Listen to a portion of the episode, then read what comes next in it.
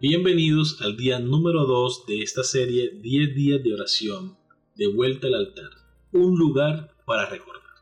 El día 2 está titulado de la siguiente manera, consagración y conmemoración. Génesis capítulo 12 versículo 8. Y edificó allí altar a Jehová e invocó el nombre de Jehová. En la Biblia los altares siempre representan lugar de consagración y conmemoración son un símbolo externo de la conexión personal con Dios, del reconocimiento y la adoración del Dios vivo y verdadero.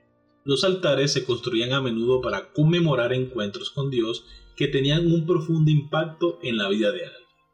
Cuando Dios hacía algo normal, sobrenatural o súper especial, los receptores del acto poderoso de Dios a menudo no querían olvidarlo, así que construían un altar, o sea, un lugar para recordar en el lugar donde habían visto a Dios moverse. Lo que nos hace pensar en nuestra propia experiencia personal. ¿Cuántas veces Dios ha intervenido para salvar nuestra vida, para restaurar nuestro hogar, para restaurar nuestra propia vida? ¿Y qué altar hemos levantado nosotros para recordar a Dios o recordarle a nuestra familia que Dios intervino para salvar, intervino para restaurar? Ese es el mensaje que trae esta reflexión para cada uno de nosotros hoy. No olvidar. No olvidar lo que Dios ha hecho por cada uno de nosotros, por nuestra propia vida, por la vida de nuestros familiares y amigos. Hay que recordar todo lo bueno que Dios ha sido. Cuando Dios le dijo a Abraham en Génesis 12:8 que daría la tierra de Canaán a sus descendientes, Abraham construyó altar allí porque su encuentro con Dios fue súper normal. En ese momento Dios prometió trascender todo lo normal en la vida de Abraham y hacer de su descendencia un pueblo grande y poderoso. Cuando Isaac pagaba por el desierto de Gerar y luchaba contra los lugareños por el agua del pozo, Dios se le apareció y le dijo, Yo soy el Dios de tu padre Abraham, no temas, porque estoy contigo. Te bendeciré y te multiplicaré tu descendencia. Génesis 26, Isaac conmemoró este encuentro divino construyendo un altar en ese mismo lugar porque su encuentro con Dios fue sobrenatural. Dios había roto el orden natural de la vida de Isaac para afirmar que su promesa al padre de Isaac era ahora también la promesa de Isaac. El hijo de Isaac, Jacob, viajó a un lugar llamado Betel, como lo encontramos en Génesis capítulo 35, versículo 3, y construyó un altar en honor a Dios, que se le había aparecido durante su vida de Saúl. Como ese encuentro con Dios fue súper especial, Jacob construyó un altar allí. Un temeroso Gedeón se llevó una grata sorpresa cuando Dios se le apareció en paz y lo llamó a liderar la nación hacia la victoria. Gedeón se sintió tan conmovido que construyó un altar en el lugar y lo llamó Jehová es paz. Jueces 6:24 porque su encuentro con Dios fue súper pacífico. Cada uno de nosotros ha sido impactado por Jesús de alguna manera. Y cada uno de nosotros tenemos la obligación, la necesidad, el privilegio de recordar todo lo que Dios ha hecho por nosotros, en el pasado, en el presente y lo que hará también en el futuro. Preguntémonos por un momento, ¿Qué evidencias hay en nuestra vida, en nuestro hogar, de las grandes bendiciones que Dios ha hecho por nosotros? ¿Cuáles son esos altares que hemos levantado en honor a Dios por esos encuentros tan maravillosos que hemos tenido con Él? Para reflexionar. Mientras que muchos ven los poderosos actos de Dios en sus vidas como meros momentos de coincidencia o casualidad, otros reconocen el movimiento de Dios y hacen todo lo posible para no olvidar nunca lo que Él ha hecho. Y hay un beneficio añadido a sus esfuerzos. Los futuros viajeros en el camino de la vida son bendecidos por los altares establecidos por los creyentes. Elena de White señala, Abraham, el amigo de Dios, nos dio un digno ejemplo. Fue la suya una vida de oración. Donde quiera que establecía su campamento, muy cerca de él, también levantaba un altar y llamaba a todos los que lo acompañaban al sacrificio matutino y vespertino. Cuando retiraba su tienda, el altar permanecía allí. En los años subsiguientes, hubo entre los errantes cananeos algunos que habían sido instruidos por Abraham, y siempre que uno de ellos llegaba al altar, sabía quién había estado allí antes que él, y después de levantar su tienda, reparaba el altar y allí adoraba al Dios viviente.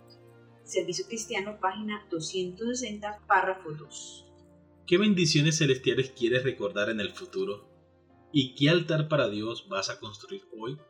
No nos referimos a altares físicos como los que hubiese construido Abraham, Isaac o Jacob o Gedeón. No nos referimos a eso, sino qué costumbres, qué actos a raíz de ese encuentro con Dios tú has adoptado en tu vida como cristiano resulta ser la manera de adorar a Dios para darle gracias por las bendiciones que ha recibido de Él. Por ejemplo, Dios rescató tu hogar, tu hogar estaba a punto de desaparecer, de destruirse, y tú, en agradecimiento a Dios, fielmente haces el culto familiar. Mejor dicho, ese fue el altar que tú levantaste en agradecimiento a Dios por esa intervención divina. Salvó tu hogar y desde allí tú nunca has fallado el hacer el culto familiar todos los días. Eso es solo como por poner un ejemplo para hacerme entender. Otro altar que tú puedes levantar a Dios es tu fidelidad en, la, en devolver los diezmos y las ofrendas. Es decir, hiciste un compromiso con Dios, hiciste de Dios tu socio en un negocio y desde allí, al ver cómo Dios te ha bendecido, siempre te has propuesto devolver los diezmos y las ofrendas, ser fiel en todos esos aspectos de tu vida como cristiano. Es una forma de adorar también a Dios y de demostrarle que realmente estás agradecido por todas las bendiciones que has recibido. Teniendo en cuenta las bendiciones que hemos recibido de Dios, ahora que tal vez has pensado en cada una de ellas, vamos a dedicar un tiempo para la oración. Vamos a hablar con Dios. Dios, en este día quiero recordar lo que has hecho en mi vida, cómo has intervenido cuando estaba en el camino equivocado, cómo me has rescatado. Quiero recordar y alabarte por tu amorosa gracia hacia mí. Recuerdo tu bondad y en respuesta reconsagraré mi vida a ti. Señor Dios, tú y solo tú mereces nuestra alabanza, nuestra adoración y nuestra consagración. No hay otro Dios como tú, tan amoroso, tan bondadoso, tan paciente, tan misericordioso, tan poderoso y dispuesto a salvar y ayudar. Nuestros ojos están puestos en ti. Señor, nuestros corazones son tuyos, nuestra adoración y alabanza son solo para ti, porque tú eres digna. Padre, tu presencia siempre nos rodea, sí, más cerca de lo que creemos. Te has dado a conocer, ya sea a través de la Biblia, del espíritu de profecía, de un sermón, de una oración o de otra persona. Y te agradecemos por revelarte. Nos regocijamos en la realidad de tu presencia omnipresente y a través de tu Espíritu Santo te invitamos a habitar en nuestros cuerpos como vasos vivos. Glorifícate a través de nosotros. Muéstranos cómo amar a las personas que nos rodean y condúcelas a tu virtud. Amén. Muy bien amigos y hermanos, vamos a tomarnos estos minutos para hablar con Dios. Abre tu corazón a Dios. Cuéntale cómo te sientes.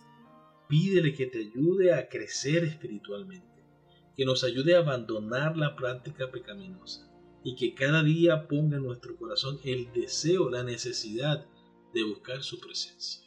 No olvides agradecer y alabar a Dios en tu oración. También confesar tus pecados Confiésale al Señor todo lo que tienes en tu corazón y en tu mente, porque Él todo lo conoce, pero desea que podamos presentarlo delante de Él como una ofrenda.